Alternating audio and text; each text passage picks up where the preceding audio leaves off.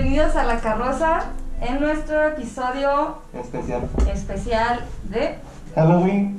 No, de Día no, de Muertos. de Ah, Día de Día de Muertos. Muertos. Sí, este... Bueno. Ya salió el, el... Es que va a haber bebé aquí, yo creo. Salió... Rosa. Y el agua se nos llenó de, de tom- Ay, sí es cierto. bebida. Más rico, con ceniza de muerto.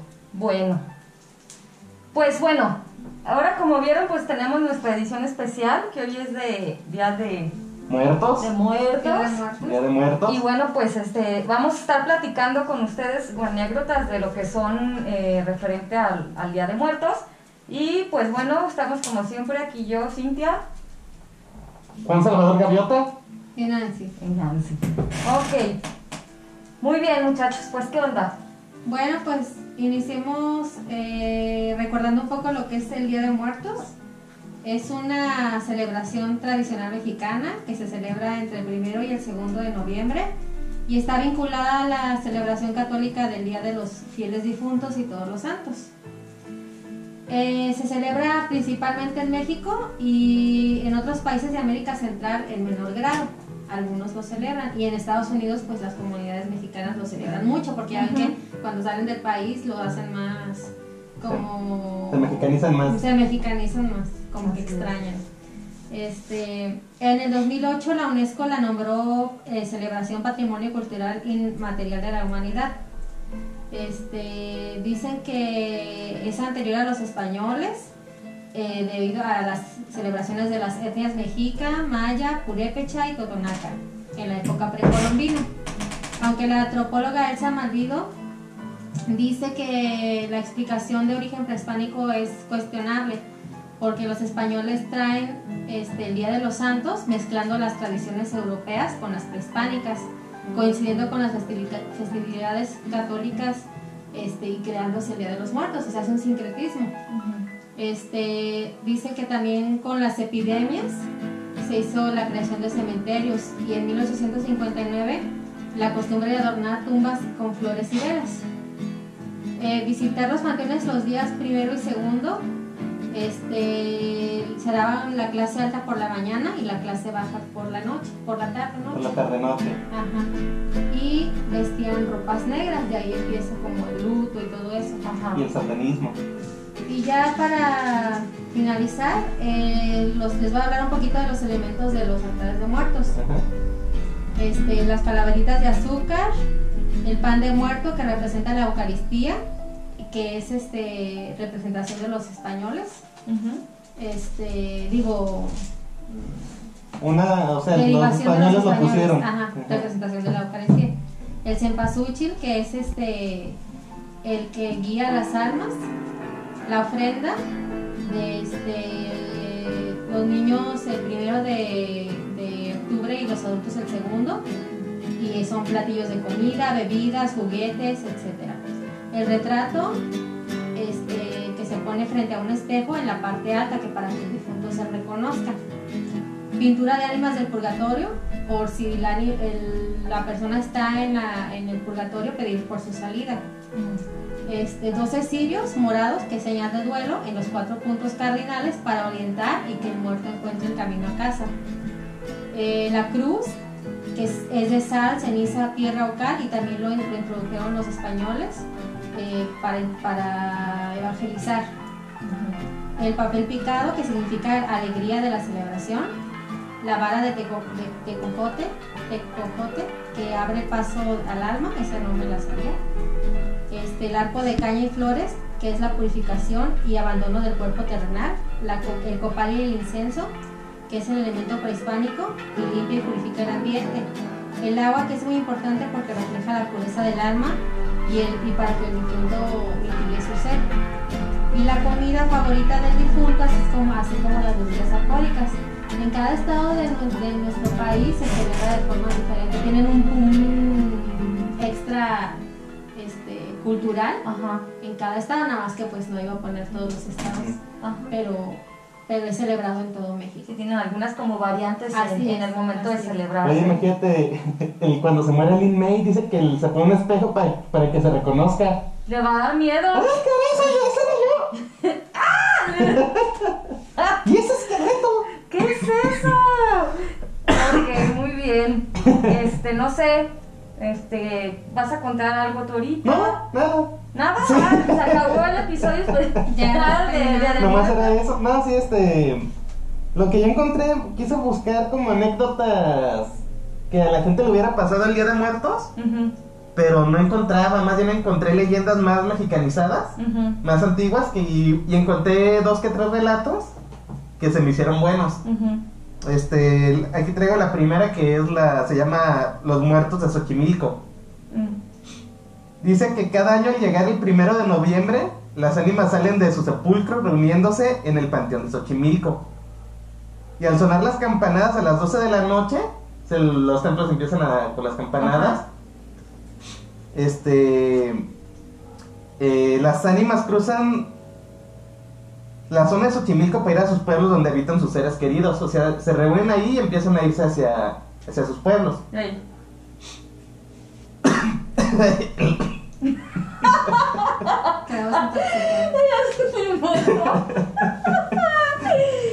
No, bueno, entonces llegan a los pueblos donde habitan sus seres queridos.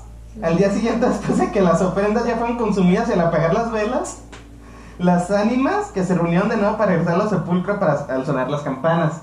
Vuelven a sonar las campanas el- al final del 2 de noviembre y ya para regresar. Se dice que al sonar las campanas indica a los difuntos el derecho, el, perdón, el camino correcto para dónde guiar. Perdón, ya me. Rompimos ya Cintia, se descompuso. Perdón. Entonces esa es la primera de, de Xochimilco, se me hizo interesante, imagínate que de repente ves ahí en Xochimilco el primero de noviembre montar de gente reunida y ya al acercarte Pues es gente que ya. es gente que ya, ya murió, ya falleció. Ajá. Sí, sí, es cierto. Entonces es una, es una pequeñita, no sé si quieren que sea otra Si o quieren, vamos una y una. Les leo yo una. Y este, pues nos vamos a ir una y una. Ujú. Me siento como con cubrebocas, ya estoy estirando el Poquito. sudor. Ok, bueno, voy a hacer el cuadro un poco así porque no alcanzo a ver. Eh, yo encontré una que se llama, bueno, son varias las que vi, ¿no? Pero, por ejemplo, este, esta se llama La ira de la muerte. Dice, esta leyenda cuenta que un joven vivía con su mamá. Él creció y decidió vivir solo. Su madre, al comprender su decisión, se puso triste y se fue a vivir a otro lugar. Eh, una noche tocaron la puerta de la casa del joven en la que él ya se había mudado. Pero como ya era muy noche, él estaba dormido y entre sus sueños escuchó que era su madre insultándolo y aborreciéndolo. al día siguiente, Paquita la del barrio a su mamá. Ey, al día siguiente fue a preguntarle a su mamá del por qué se había comportado así, Ajá. llevándose la sorpresa de que su mamá no había sido. La siguiente noche ocurrió lo mismo. Él no hacía caso, pero la tercera noche que su madre le decía que ella no había sido, porque ya era la tercera noche que veía que le gritaban ¿Que le y lo aborrecían, decidió, a sali- decidió salir a ver qué, pues qué ¿Qué? era, ¿Qué ¿no? pasaba? Ajá. Al abrir la puerta se escuchó un fuerte ruido que despertó a todos, a todos los que vivían alrededor. Entonces, al salir todos, él estaba en su casa, o sea, fueron a ver qué pasó, pues que, que eso fue ese ruido, ¿no? Que despertó a todos por la noche. Él estaba en su casa agonizando y con cara de mucho terror por lo que había visto. Ajá. Ajá. Lo que se dice de esta historia, pues de la muerte, es que la muerte estaba buscando a la mamá, a la mamá del muchacho. Sí. Y como no, la, como no la encontró, se enfureció y se ensañó con él y pues, órale, Se lo llevó. se lo llevó. Mm. Son de las así leyendas como que hay mexicanas. Sobre con la sobre la muerte. muerte, Ujú. ajá. Esa es una de las que yo encontré. No sé, quieras leer otra. Ey, ¿Sabes? Esa es de las más antiguas. Se llama el desfile del Día de, los Muertos. Ujú. Es una leyenda del estado de Hidalgo. Dice que ya hace mucho tiempo había un matrimonio de campesinos. El 1 de noviembre la esposa le pide dinero al señor para ir a comprar los ingredientes para hacer las ofrendas del Día de Muertos. Y hacer un altar para sus familiares difuntos. La voy a hacer tanto así porque creo que no, no me escuchan y ahorita lo regreso. El señor no era muy creyente de todo esto. Y le dijo a la señora que él no le daría dinero, pero que si ella quería hacer su altar, adelante, pero que él no daría dinero. Eh, eh, pues la señora creó su altar con quelites.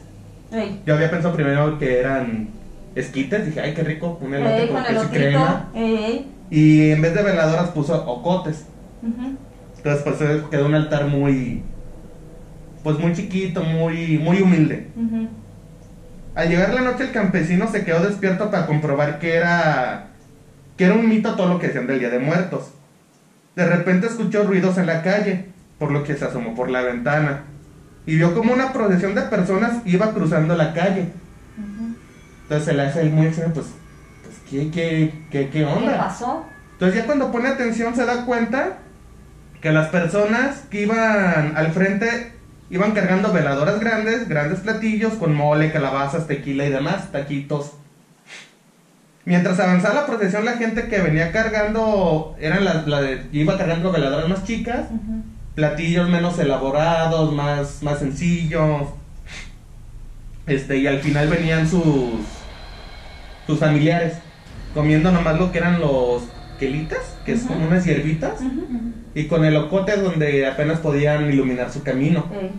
Entonces él a ver esto entra como en, en shock, en ay, sí existe y mis difuntos están como sufriendo. Entonces al día siguiente despierta la esposa, le dice, aquí está todo el dinero, haz un altar, crea todo lo que puedas, y en cuanto le da el dinero, que hay fulminado muerto. Fue como entre que, o sea, fue muy terrible para recapacitar, pero alcanzó como a dar el... Como a decir, bueno, existe y pues hago algo, pues una ofrenda, ¿no? Por, por, por ellos. Sí, Qué feo. es una, dice, eso es de las que encontré más repetidas, es muy antigua esta. Como que Ajá, es del estado de Hidalgo. Ah, ya. ¿Tú traes otra? No. ¿No? Yo tengo una que se llama El novio de la muerte. En esta dice, bueno, cuenta la leyenda de una chica llamada Verónica. Ella, bueno, decían pues que era una joven muy alegre eh, y que era novia de un chico llamado Fernando. Habían planeado casarse y una semana antes ella viajó fuera de la ciudad para entregar sus invitaciones. Cuando llegó el día, ella aún estaba en la otra ciudad. Pero dijo, bueno, este, para alcanzar a llegar a, a mi boda, pues es el mismo día, ya tengo que llegar. Decidió vestirse en el camino. Ajá. Me voy a vestir, ya llego directamente a lo que es el, el templo, ¿no? Entonces, ¿Se iba a casar el 2 de noviembre? no, no, no dice Ah, nomás, ah, ok, ya entendí mal. Dice, subió presurosa al auto y sin saber por qué, Ajá, empezó a tener una extraña sensación que la puso así como inquieta, ¿no? Ella iba acompañada por una tía y la tía le dijo que no se preocupara, que, que el matrimonio así era, pues a que el día de casarte te da ese nervios. nerviosito, ¿no? Dice, eh, la mañana, pues, esa mañana que ellas ya iban a regresar a la ciudad, a- a- a- no, no mencionan ellos de dónde es la, la- la historia, pero Ajá. es mexicana. Eh, dicen que ese- esa mañana pues, se notaba como muy triste, que había, estaba como nublado, el clima era pues tristón, ¿no? Eh, llovía intensamente. como final de quincena. Ey, no, pues como media, pues ay, sí. Llovía intensamente. Cuando estaban a, a 20 minutos de llegar a la ciudad, en un tramo lleno de curvas, el, con- el conductor así como que dijo, es que tenemos que alcanzar a llegar, ¿no? O sea, el, el tiempo empezó a acelerar para poderse ir más rápido. Y no pudo controlar el auto y cayó un barranco. La joven no- novia murió instantáneamente. Pues así quedó, ¿no? Ajá. Y años más tarde, un compañero de su colegio tuvo que viajar solo por esa carretera. Eran las 12 a.m. Bueno, las 12 de la mañana. Ajá. Bueno, la. Sí, pues. Las 12. Las 12. Hey. Y antes de pasar por la curva donde murió Verónica, miró, miró por su espejo, por el retrovisor. Entonces, al observar el espejo, Eh, a- antes de pasar por esa curva, mm, no le fue difícil reconocer en aquella mujer que estaba sentada en el asiento de atrás que era el mismo rostro de Verónica. Ajá. Nada más que, bueno, desfigurado por como... pues, Por como había quedado. Ajá. Ay, no manches. Dice, sintió tal terror. gordillo. Sintió tal terror que le hizo perder el control y se estrelló muriendo de Oh. inmediato. Se dice, Ajá. también lo malo es que no dicen de dónde es, porque dice, se dice, si viajas por esa carretera, no mires tu espejo retrovisor, porque seguro ella va a estar sentada atrás. Lo que ella quiere es que la gente sufra Ajá. lo que ella sufrió, es lo que dicen en la leyenda. Entonces, pues dicen, no, pues mejor ni voltees, Sí. porque si no, pues te vas a quedar ahí. Te vas a estampar. Sí, entonces dicen que, que esos accidentes suceden porque, pues cuando ven el espejo, pues la ven atrás sentada en de forma, pues toda desfigurada, pues olvídate. La del retrovisor, un amigo dice que él veía gente muerta como la de sexto sentido. Ajá, Y una vez iba manejando y vio el retrovisor ajá. y vio a una muchacha sentada atrás. Ay, no, qué miedo. Pero él iba solo, entonces que él se queda así como, pues ¿qué onda? Y voltea para atrás y hace la, la muchacha, nomás le señala adelante. Y ya voltea para adelante, pues ya se iba, iba a chocar, porque se distrajo y pues ya metió el frenón y ya cuando vuelve a voltear ya no había nadie. ¡Qué miedo! Ajá, para que se pase en el retrovisor. Fíjense que yo encontré también muchas en Durango, A en el ver, estado de Durango. Esta se llama La Rosa de Día de Muertos. Es una leyenda ahí del Panteón de Durango. ey, Eh, esta historia pasa en Durango el 2 de noviembre. Rosario, una joven y su familia se preparaban para ir al panteón. El novio de Rosario había muerto ya hace nueve meses en un accidente. Bueno, exnovio. Ellos habían jurado siempre amarse, incluso si alguno moría. Pero para entonces Rosario ya tenía una nueva relación con otro muchacho llamado Enrique. O Quique para los amigos. el Kikín, Kikín, con el Kikín Fonseca. ey. Que no se cansaba de meter goles en el viejo continente. Entonces dicen que pues se está preparando y ella mira su tocador y ve una rosa de plástico que le había regalado Joel. Joel es el ex el pues sí, ya exnovio, el, el difunto. Y entonces escuchó la voz que le, de- que le decía, Rosario, ¿qué pasó? Prometimos amarnos siempre y ahora estás con Enrique. Entonces ella dijo, ay, estoy alucinando. Ajá. Ella pensó que se había imagi- imaginado todo. Entonces ella toma la decisión de tomar la rosa, que era el último recuerdo y regalo que tenía de Joel en vida, para llevarla a su tumba y regresarle el presente y así terminar el trato. Eh, ella y su familia llegaron al panteón. Ella va a la tumba de Joel y deja la rosa en la tumba.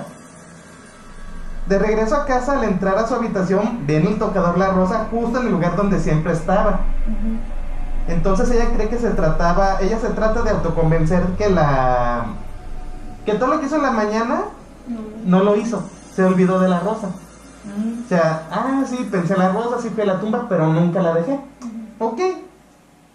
Vuelve, este, como era temprano, toma de nuevo la rosa y va de nuevo al panteón. Eh, y vuelve a escuchar otra vez la voz de Joel, que le decía lo mismo. Rosario, ¿qué pasó?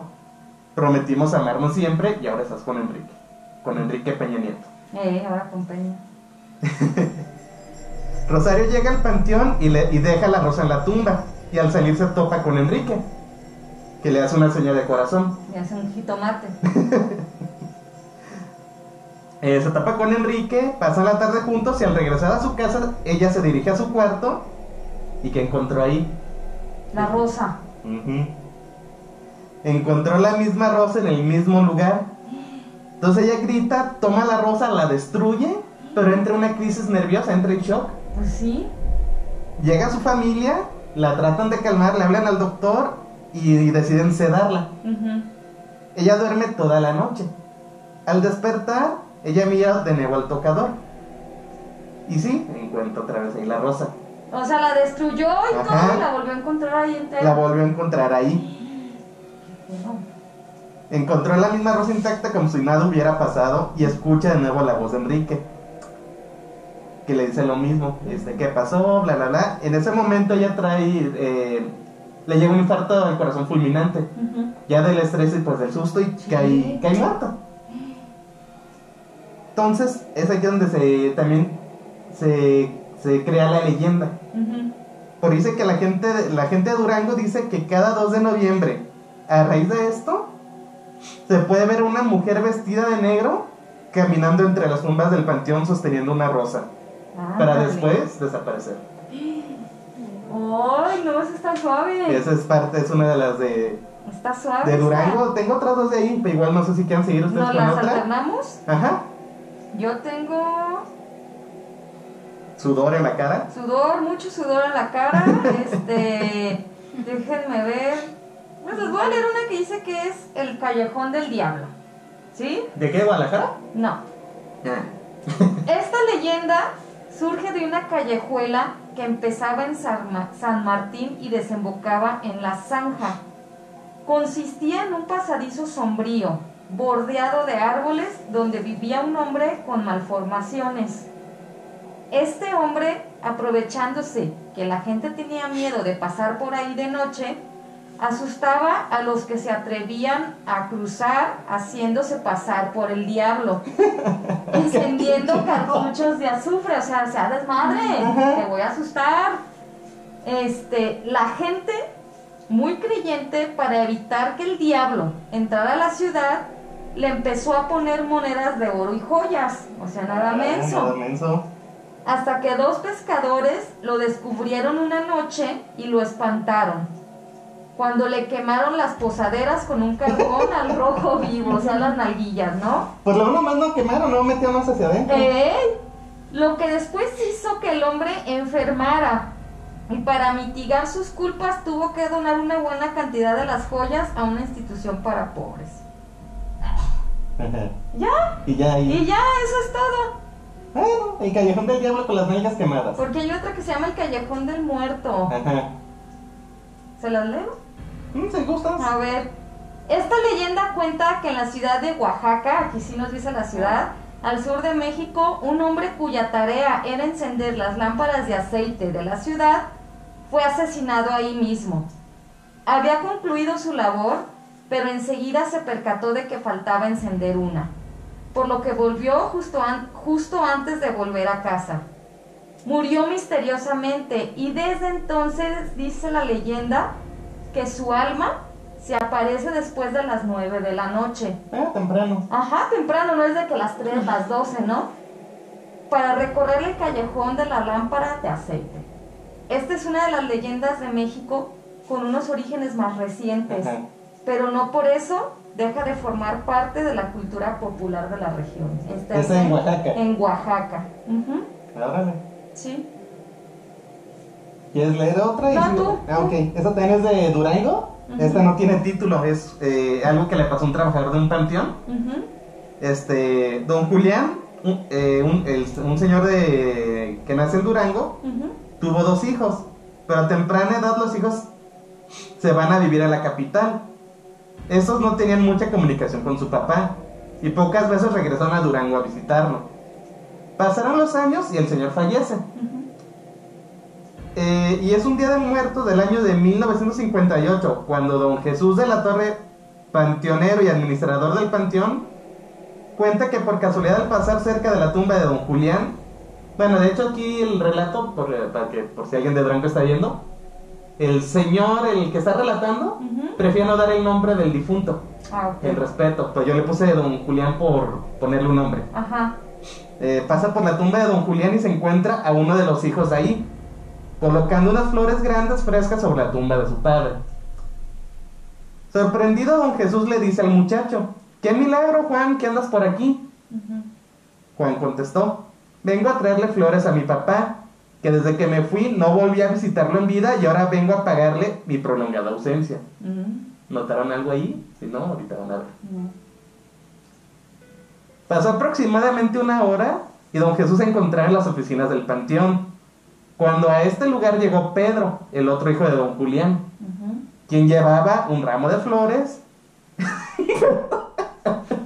en vez de mano, puse en, en- en el ano. Me comí la, la M. Traía un ramo de flores en la mano, no en el ano, Ajá. sino muy, caminando muy raro, ¿no? Me iba a decir el verano, espectacular. Manito en el culito. Y le fue a pedir a don Jesús que por favor le enseñara dónde era la tumba de su padre. Pues hay que recordar que ellos ya no, no volvieron, o sea, Ajá, se fueron, ajá. murió él y pues, no volvió ni al, ni al sepelio. Sí. Eh, don Jesús de inmediato lo llevó a la tumba de don Julián. Al enseñarle la tumba, Pedro quedó sorprendido que la tumba de su padre tuviera flores. Entonces preguntó, ¿quién carajo? Ay, es- ¿Quién trajo las flores a mi papá? Ajá. Tu hermano, respondió don Jesús. Tu hermano Juan, respondió don Jesús. Pedro, sorprendido, soltó las flores y dijo, no es posible. No es posible, don Jesús. Juan hace seis meses que murió. Pues él dijo lo que no, le tra- lo que no, el tiempo que no le di en vida. Ah, ya. Y entonces en eso Pedro rompe en llanto. Don Jesús trató de cambiar el, de cambiar el tema. Se me había trabado.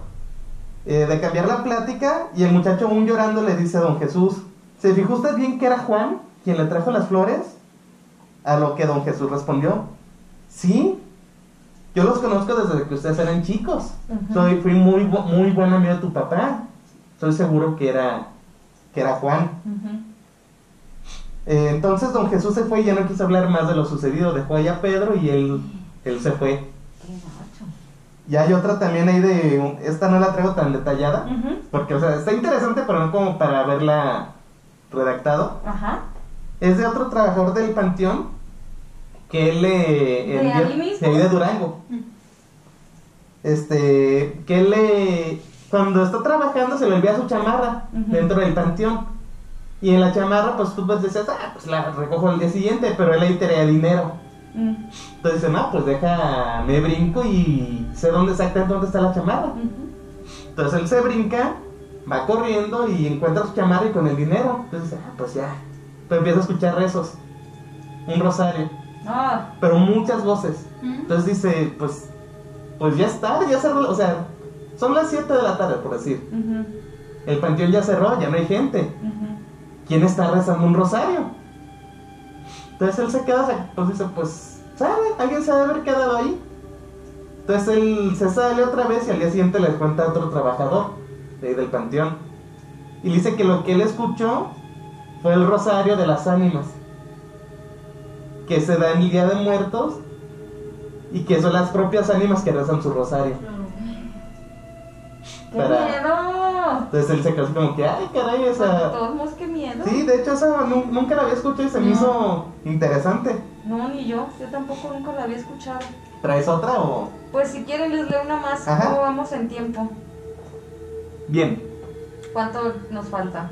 Ah, todavía, todavía tenemos tiempo. Pues les voy a leer la clásica. Sí. La clásica de la De que fui al baño y me limpiaron. de- y fui al baño y me limpiaron. Fui al baño, me apagaron la luz y No, me la de la llorona. ¿Sí? Cuenta la leyenda Que la en un lugar lejano- tarjeta. Cállate. Eh, que en un lugar lejano vivía una mujer junto a sus tres hijitos. A esta familia le iba muy bien, todos eran felices y el amor se hacía presente siempre. Un día, en una noche de invierno, se desató una gran lluvia y ocurrió algo terrible, terrible, perdón. Terrible, Terrible. Aquella noche, el padre de esta familia regresó tras muchos años de haberlos abandonado. Sin él, ellos habían vivido muy felices, ya que este, este tipo siempre estaba gritando y andaba siempre en borracheras. Por otro lado, castigaba sin sentido a los niños, así como también a la madre. La mujer rezaba siempre para que este hombre no regresara nunca más, pero lastimosamente sucedió lo contrario. Cuando llegó este mal hombre, tiró la puerta de una patada y gritó por, por qué no lo habían recibido. Los niños muy asustados se escondieron y la madre, por defender a sus hijos, se enfrentó a su esposo.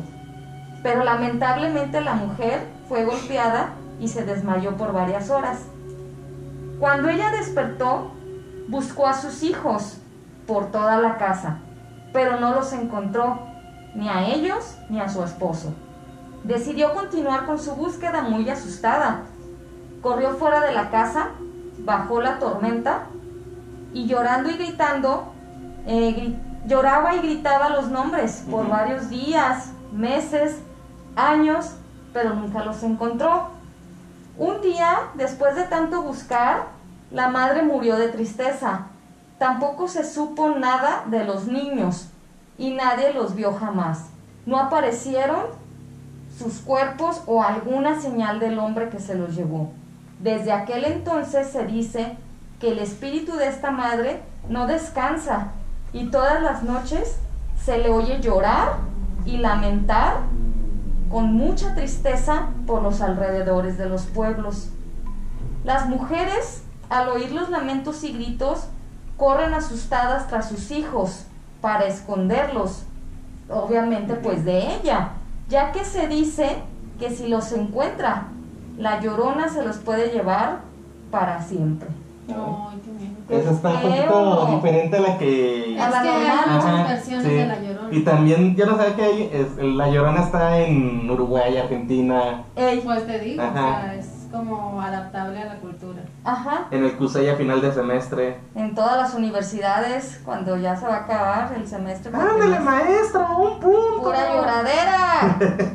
este, no sé qué más traigan. Pues yo aquí traigo todavía otras... ¿Otra? Ajá, Y una que me contó una vez un señor cuando trabajaba en el IMSS. ajá, Este, primero voy con la que es, es una leyenda muy conocida, este es del Estado de México. ujú, Me salió mucho cuando estaba buscando. ujú, Es el niño que se aparece el Día de Muertos. ajá, Eh, cuenta aquí que un señor eh, se encuentra ya medio altas horas de la noche a un niño buscando dulces.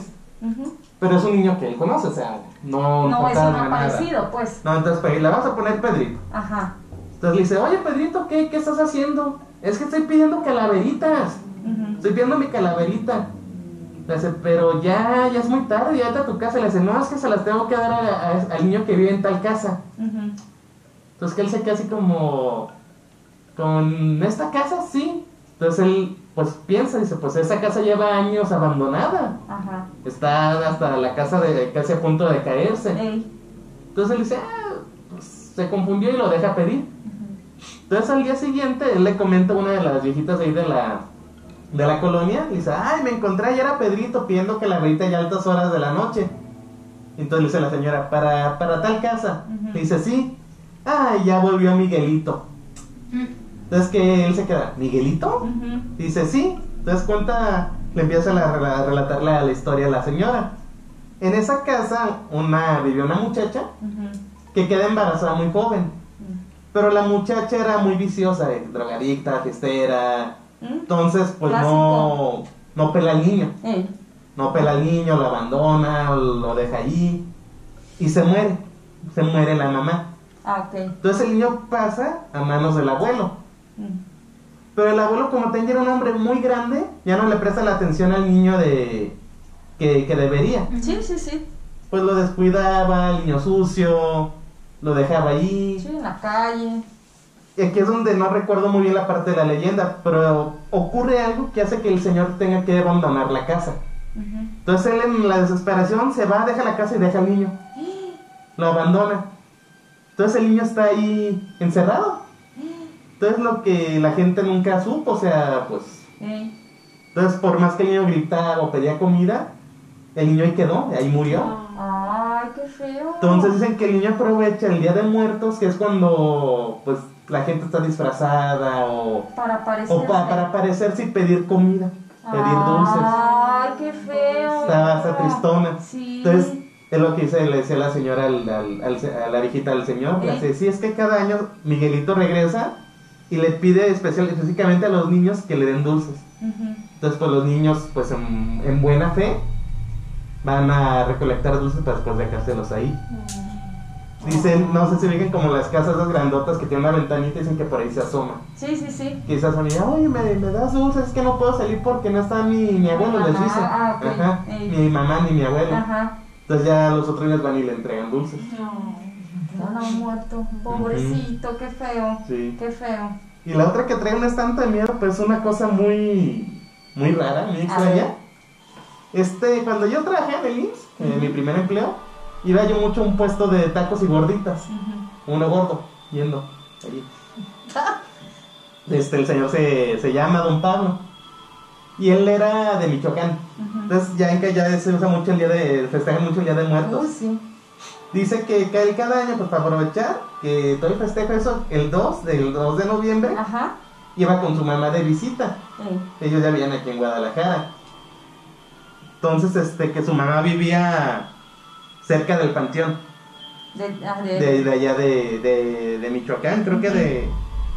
No recuerdo bien si era la capital o Pátzcuaro, pero vivía cerca del panteón. Ujú. Entonces que un día empiezan a ver mucho movimiento más de, de lo habitual.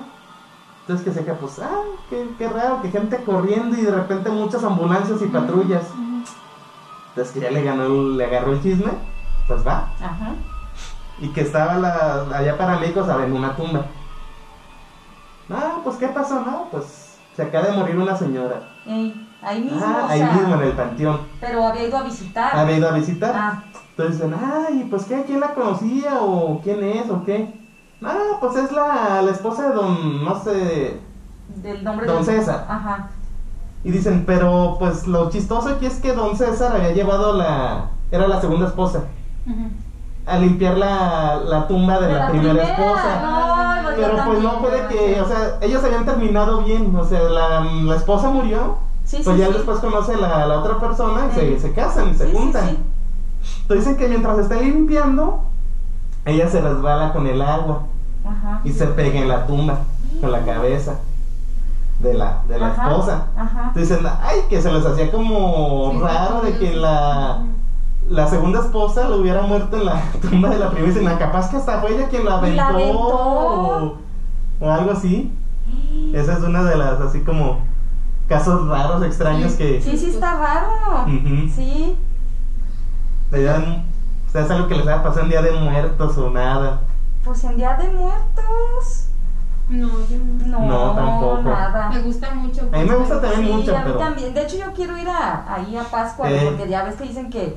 Estaba viendo aquí que dice que la noche se convierte en día y el día se convierte en fiesta. Caer la noche del primero de Los noviembre. se hacen buenos. Al caer la noche del primero de noviembre, la música les da bienvenida a los difuntos. La comida los espera y la gente ha llenado el panteón de adornos florales. Algunos tienen forma de guitarra o bici, fotos, comida, adornos, juguetes, flores, de cempasúchil y veladoras que transforman la noche en un día lleno de comida, colores y tradiciones. Para despedir a los muertos, la gente en el panteón intercambia la comida de sus ofrendas, apagan las velas y se comen el pan de muerto junto con la calabaza en, en tacha.